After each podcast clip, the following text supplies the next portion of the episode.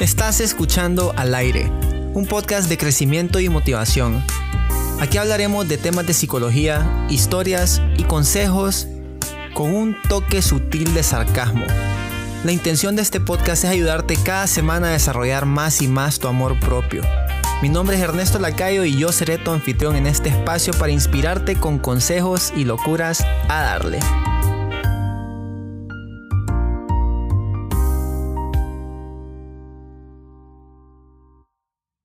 Hola, hola people, ¿qué tal están todos en este día 15 del mes de febrero? ¿Cómo pasaron su fin de semana, su día de los enamorados? Su primer domingo sin fútbol americano desde septiembre del año pasado. Yo la pasé muy bien. El sábado estuvo cumpliendo años uno de mis hermanos. Felicidades otra vez, brother. Y la pasamos bastante bien entre familia, como siempre. Y luego ayer fuimos a un lugar bien interesante con mi novia, su hermano y la novia de su hermano. Y estuvo cool, hicimos un montón de cosas que normalmente no se hacen. El lugar tenía tiro al blanco con armas y con arco y flecha también. Ese último no lo probamos, pero se veía difícil. Un bar bien bonito, con un nombre bastante ingenioso también y otras actividades que por lo menos en la ciudad no se ven con tanta frecuencia. Así que espero que así como yo la pasé muy bien este fin de semana, ustedes también la hayan pasado bonito y estén listos para esta otra semana retadora, desafiante, pero una semana más que nos motiva a ser mejores personas. También les cuento que abrí cuenta en Clubhouse y con unos amigos estamos abriendo sesiones con temas muy interesantes. Por ejemplo, hace unos días hablamos con unos amigos de otros lugares en Latinoamérica, uno argentino, otro de Puerto Rico, otro no sé de dónde era, pero estaba viviendo en los Estados Unidos. Y estuvimos platicando sobre estrategias para lanzar un buen podcast y estuvo cool porque participaron bastantes personas y hablamos de, de todo un poco, siempre con el tema del podcast, pero también aterrizamos un par de otras cositas. Y bueno, estamos empezando hoy la segunda mitad del mes de febrero y contrario a lo que muchas personas piensan o esperaban, no, no voy a hablar nada sobre el Día del Amor y la Amistad, nada relacionado por una sencilla razón, o dos sencillas razones mejor. La primera es que es demasiado cliché y a mí no me gusta lo cliché. Y la segunda razón es porque ya hace unos días tuve un live con una con una coach sobre relaciones saludables en Instagram, así que ya cubrí ese contenido. Hoy voy a hablar sobre algo que va más allá del Día del Amor y la Amistad, algo que trasciende tanto que se queda en nuestro interior. Voy a hablar sobre el despertar de nuestra conciencia y la razón por la que elijo este tema es que hoy, lunes, se abren inscripciones para el programa Despertar que incluye dos consultas de abordaje psicológico por mi parte dos consultas de abordaje nutricional por parte de la nutricionista Ana Sofía Aguirre o como muchos la conocen en Instagram arroba healthymunching y aparte también lleva un montón de documentos en un kit de bienvenida como un reto de 21 días, un mini recetario, eh, actividades para modificación de conducta, de todo un poco, así que pilas porque hay cupos limitados. Pero qué significa hablar de un despertar de conciencia y, también cómo saber si lo estamos experimentando, porque eso es otro punto importante. Para empezar, nuestro entorno está dominado por el consumismo y dominado por el egocentrismo, pero poco a poco más personas se están enfrentando a esta realidad y están resistiéndose porque a lo mejor se sienten diferentes y a lo mejor sienten que no encajan en el molde de la sociedad y estas personas como vos y yo están queriendo tomar su vida por sus propias manos y experimentar cómo se siente en realidad vivir felices y encerrarse en la tranquilidad que te aleja de, de lo que la sociedad, los medios de comunicación todos esos clichés que mencionaba te estaban imponiendo.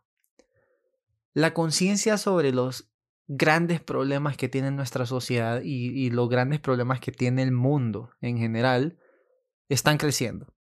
Y nos hemos dado cuenta de esto por las malas, sobre todo durante esta pandemia, pero cada vez somos más personas que estamos dispuestas a hacer lo necesario para generar cambio, aunque sea uno pequeño, aunque sea uno que solo afecte a nuestro núcleo.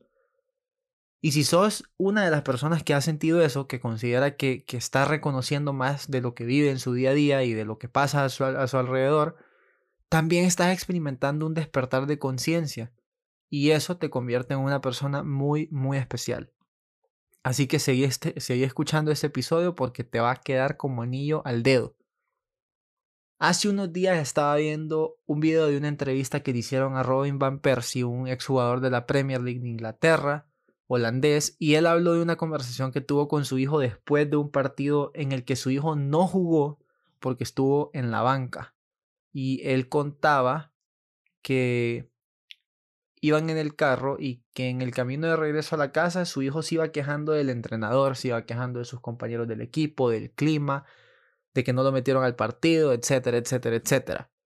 Van Persie lo queda viendo y le dijo que entendía su molestia, pero que estaba sonando como una persona con mentalidad derrotista y no como un verdadero ganador, porque se había estado quejando de todo y que en ningún momento mencionó algo que él podía mejorar para cambiar su situación y que esto último es lo que distinguía a los ganadores de los mediocres.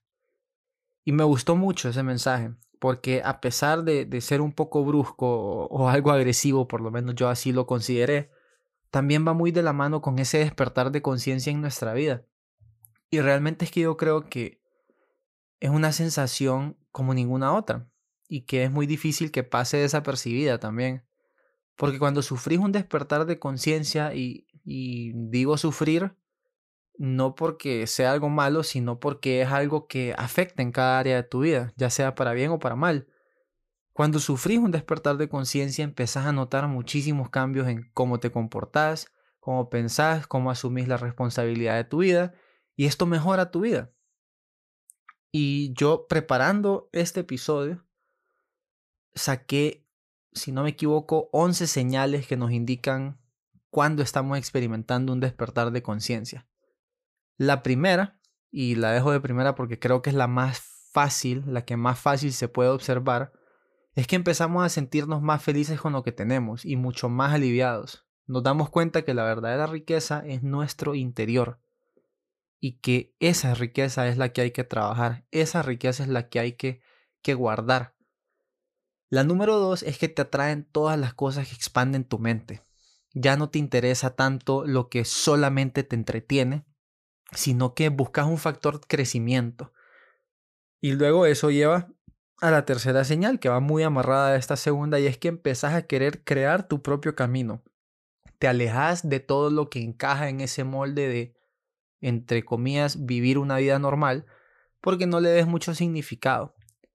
La número cuatro, y, y esta es mi favorita, es que, es que expones tu verdadero yo al mundo, sos verdaderamente auténtico te quitas la máscara social que te pusiste para hacer todo lo correcto y, no te da miedo comunicar tus pensamientos y sentimientos con el mundo. Te, te aventaja ese, a ese que te vean vulnerable porque sabes que aunque a veces te tire golpes duros, su resultado te beneficia a vos. Además te empezás a sentir más conectado con la naturaleza y empezás a, a sentir también más unidad con el mundo en general. Conectás. Cuando despertás, comes mucho más sano y cuidas tanto de tu mente como de tu cuerpo. Te preocupas por lo que comes y esto no solo lo haces por el alimento en sí, sino más por cómo te hace sentir y el efecto que tiene en tu vida, cuál va a ser el impacto que le genera esto que le estoy metiendo a mi cuerpo. También sos consciente de tus acciones y te, responsabilidad de las te responsabilizas de las decisiones que tomas. Que que aunque a veces sean buenas o a veces sean malas, y, como lo que le dijo Van Persie a su hijo, dejad de buscar culpables en cada situación que vivís. Y aunque no sea tu culpa, porque muchas veces tal vez no es tu culpa lo que estás viviendo, buscas algo en lo que pasó que vos podás cambiar para mejorar tu situación actual. Dejad de permitirle al pasado y al futuro controlar tu vida porque entendés que lo que realmente funciona es vivir el momento presente y preocuparte por el momento presente para que ese momento se encargue de tu futuro. Perdés el interés en la competencia esto me gusta mucho y lo haces no porque de alguna manera estés evitando querer ser el mejor en lo que haces, porque yo creo que esa es una actitud que siempre tenés que llevar. No importa lo que hagas, siempre tenés que apuntarle a ser el mejor en lo que haces. Sino que estás cambiando el enfoque y te estás centrando en hacer las cosas siempre con tu mayor esfuerzo, preocupándote por ganarte a vos mismo. Y eso te ayuda a mantener una relación de armonía con las personas en tu entorno te ayuda a ser más compasivo con los demás y por consecuencia tu vida mejora. Y por último descubrís que viniste al mundo para alumbrar y no para deslumbrar. Una vez subí a Twitter una frase que decía, hasta tu sombra te acompaña si caminas con suficiente luz. Y esto es demasiado cierto. Y todas estas son algunas señales para que te des cuenta si estás experimentando un despertar de conciencia, porque si lo estás viviendo, no dejes de darle duro al pedal, porque es muy importante que alimentes este trabajo con una creación de buenos hábitos. Y la mejor parte de esto es que en nuestro programa Despertar te vamos a dar todas las herramientas para lograr esto. Y no solo que te vamos a dar las herramientas, sino que te vamos a acompañar en ese proceso. No te vamos a dejar solo. Y ahora sí, pues pasamos entonces al segmento de preguntas y respuestas. Y hoy tengo tres preguntas que a ver a ustedes qué les parecen. Yo ya las leí y me parecieron bastante rebuscadas. Me pusieron a pensar un poquito. Así que... Así que vamos a empezar. Que les voy a decir que, que la primera pregunta no está en formato de pregunta como tal, pero me sugieren que hable del tema de la mayéutica de Sócrates y, que responda si eso es algo que tiene algún sentido para alcanzar un despertar de conciencia, si es que lo tiene. Y la mera verdad es que sí hay una manera de introducir esta filosofía y más, más que eso, si acaso existiera solamente una manera de introducir la filosofía en el proceso de despertar, es con la mayéutica de Sócrates. Porque para no hacerles largo el cuento, él, decía que la mejor forma de llegar al conocimiento y la razón era empleando el diálogo, no solo con tu maestro, sino también con vos mismo.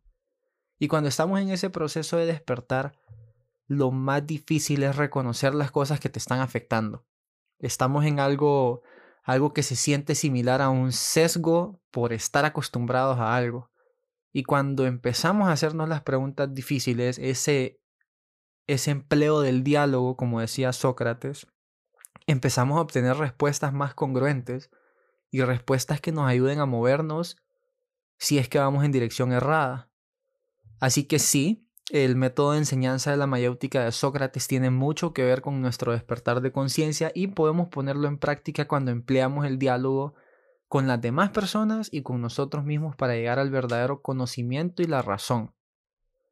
Luego tengo otra pregunta por aquí que dice, ¿cómo aferrarnos a paradigmas nos puede evitar despertar y cómo reconocer cuáles son los paradigmas que nos están afectando negativamente?